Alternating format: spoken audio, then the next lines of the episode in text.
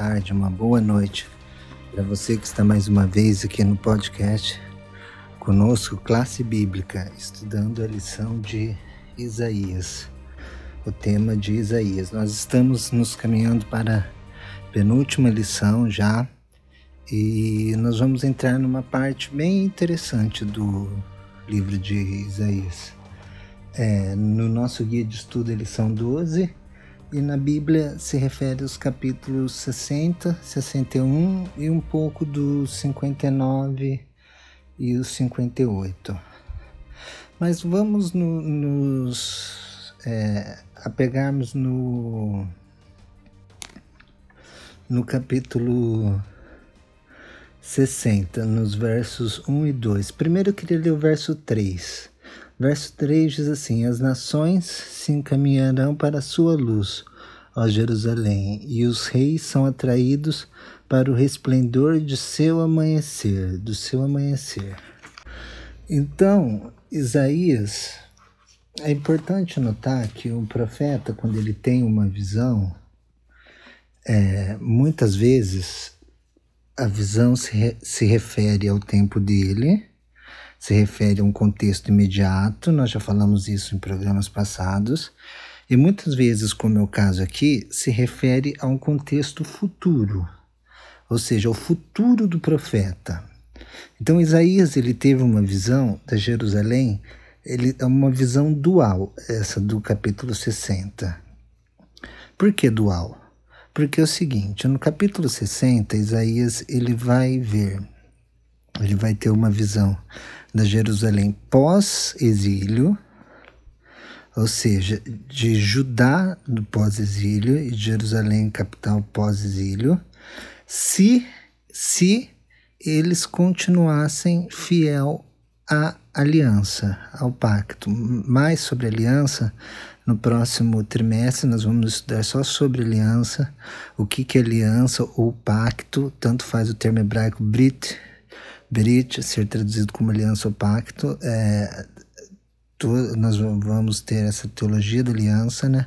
Vamos aprender o que, que significa isso. Eu recomendo dois livros. Um chama Your Creator, Your Redeemer. É, tem em português já Nosso Criador, Redentor. Introdução à Teologia Bíblica da, da Aliança, pela Hans Rondelli, da Terceira Margem do Rio, e o Nas Press. E outro do Palmer Robertson, vocês encontram pelo Mundo Cristão, chama O Cristo dos Pactos. São dois livros sobre aliança muito bons, é, o, referências sobre o assunto. E é importante nós entendermos a mecânica da aliança. Em Isaías trabalha com a mecânica da aliança o livro inteiro, praticamente. E quando nós vamos lá em Gênesis, Gênesis 12, nós vemos que Deus faz uma aliança com Abraão. E ele faz uma essa aliança com Abraão, que é Avra, Abraham, em hebraico, né? Que é pai de todas as nações. É, Abraão, ele, ele é chamado, ele é escolhido, só que ele não é escolhido por causa dele então, nós vemos muitas pessoas argumentando predestinação, teoria da predestinação, é, que Deus escolhe uns, não escolhe outros e tal, com esse episódio de Abraão. Mas quem argumenta isso não entendeu o contexto de Gênesis 12 direito, assim, porque nós vemos lá Deus chamando Abraão para abençoar a terra. Então, não tem Deus, Deus predestina as pessoas, ele predestinou Abraão, ele escolheu Abraão. E Deus predestinou a humanidade para a salvação. Mas ele não tira a liberdade da humanidade. Mas ele falou: Abraão, em ti serão benditas todas as famílias da terra. O que, que ele quer dizer com isso? Abraão, é você, mas não por você, é você por causa dos outros. Eu estou escolhendo você para você ser um caminho para que eu possa abençoar a terra todo mundo, todas as famílias da terra. Então Deus quer salvar todos. Deus não predestinou apenas um pequeno grupo e outros vão, se perder. Essa teoria não tem base bíblica.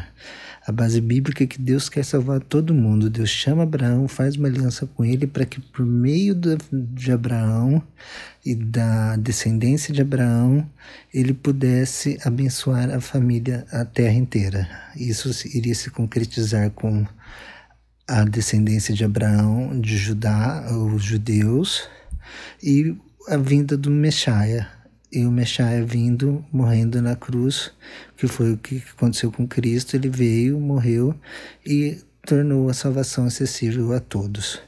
Mas, nessa aliança, se nós, quando estudarmos a aliança, nós vamos ver direitinho, existia um, um, um, um entretanto, assim, qual era o papel de Israel é, se Israel fosse fiel à aliança, se nós vemos nós vemos as bênçãos da aliança em Levítico 26, Deuteronômio 28. E Israel aqui no sentido de, do, do povo inteiro, tanto Judá quanto Israel, não a nação dividida. Porque primeiro não ia ter essa divisão, né, se eles fossem fiel, fiéis. Israel, é, o comentário bíblico adventista, ele no, no, no tomo 4, ele tem uma introdução muito boa sobre esse papel de Israel. É, qual que seria o papel de Israel se ele cumprisse fiel às, às alianças e não recebesse as maldições, não fosse para exílio, nada. É interessante, de, depois dei uma lida lá. É, Israel, Jerusalém era para ser uma cidade que iria atrair as pessoas, ou seja, todas as pessoas da terra iriam até Jerusalém. Nós vimos isso já no próprio livro de Isaías, se nós lembrarmos o caso de Merodach Baladã, rei da Babilônia, quando Ezequias é, pede um sinal, o sol, Deus faz retroceder a sombra, é, e lá na Babilônia, que era bem longe, os babilônicos estudam os sistemas, é, o céu, né, são os primeiros astrônomos da história, né, através da astrologia deles, que era misturado com astronomia, eles veem que o sol se mexeu e ouvem boatos de que foi o Deus de Ezequias, por pedido de Ezequias. Então eles querem conhecer esse Deus. Então nós vemos como que Deus, um, um, indício de como que Deus atuaria fazendo as nações irem até Jerusalém conhecerem a Deus. Só que Merodach Baladan, rei da Babilônia, vai até lá, Jerusalém e tudo, e Isaías não mostra Deus. Isaías mostra o templo, mostra as riquezas, tudo, e isso vai 400 anos depois, quando Babilônia volta, volta para pegar as riquezas, uh, o templo, saquear o templo, e não para ver Deus, quando, quando Nabucodonosor. Por quê? Porque a primeira vez que eles foram para lá, eles não viram Deus. Eles tiveram oportunidade, mas não tiveram. Então, isso é uma, uma, uma coisa importante para nós, para nossa oportunidade de testemunhar. Se nós tivermos uma oportunidade e deixarmos para passar, isso pode ter consequências catastróficas depois. Como teve essa consequência de Isaías, de Ezequias não testemunhar, foi 200 anos depois nós vemos eh, o que aconteceu quando Nabucodonosor invade. E se ele tivesse testemunhado, e se ele tivesse falado de Deus? Os babilônicos iam saber de Deus, o Deus que move os sols, que é o Senhor dos sols, que não é o sol, o Deus, mas o Senhor do sol, que criou o sol. Então é bem diferente. E Jerusalém, onde que entra nisso? Jerusalém é ser a nação onde iam receber todos esses povos, a glória de Sião. Apesar que está Sião aqui ó, no capítulo 60, no verso 1, diz: Levante-se e refulja, porque chegou a sua luz, e a glória do Senhor raia sobre você. Olha, escuridão cobre a terra, densas trevas envolve os povos, mas sobre você raia o Senhor, e sobre você se vê a sua glória. As nações virão a sua luz e os reis e os reis ao fulgor do seu alvorecer. Então era para isso para acontecer. A palavra é, Sião aqui, ela está no, fem, no feminino. Ela é Sião é masculino em português, mas no hebraico é feminino é, provavelmente representando uma, um contexto de relacionamento, de casamento entre Sião e Deus, de uma esposa de Deus. Sião é um monte como esposa de Deus. E nós vemos é, esse monte Sião também, Apocalipse, tudo, sempre como representando a esposa de Deus.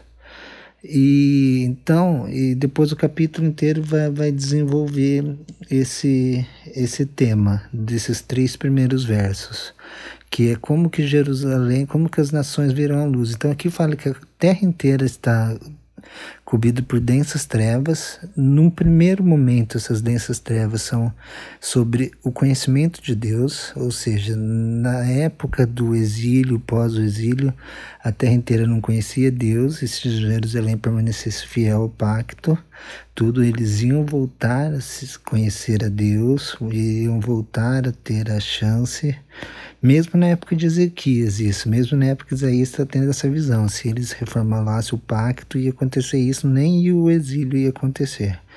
Mas aconteceu o exílio, aconteceu a idolatria, o povo fez o, o que as maldições da aliança falaram para não fazer, então eles fizeram, receberam as maldições da aliança, tudo, e quando que vai acontecer isso? Fica a pergunta para nós. Aí nós pegamos o livro de Apocalipse. O livro de Apocalipse 21 e 22 tem fortes paralelos com isso, com essa parte aqui. Nós vemos assim, porque o dia da sua luz, nela não haverá mais sol. Nós vemos Apocalipse 22, porque a luz do Cordeiro, a luz do Senhor resplandece, o Cordeiro é sua lâmpada. Diz assim, um eco aqui de Isaías, que chegou a sua luz e a glória do Senhor reina sobre você. Nós vemos que em Apocalipse o, o mundo está no contexto de escuridão, Apocalipse 20, o milênio, está tudo destruído, até a cidade santa descer, está totalmente destruído. As densas trevas envolvem os povos, e todos os povos acordam e marcham contra a cidade. Só que eles marcham no sentido de tentar destruir, são destruídos. Mas depois, no decorrer do texto, nós vemos que as árvores, a árvore da vida serve para a cura das nações, todas as nações virão até aqui. Então, esse texto revela a Jerusalém escatológica, ou seja, Jerusalém que vai acontecer lá depois do milênio, lá depois da, da quando nós voltarmos do, do céu para cá e estabelecemos o reino eterno de Cristo aqui na terra. É essa Jerusalém que Isaías está vendo aqui. Então, a profecia apocalíptica ela vem mostrar como que a profecia clássica vai acontecer. Então, a profecia clássica de Isaías ela vai acontecer só que ela vai ter um contexto específico que é como o Apocalipse diz que vai ser, não vai ser mais nos termos da antiga aliança, agora vai ser nos termos da nova aliança, da morte de Cristo e nos termos como o Apocalipse revela.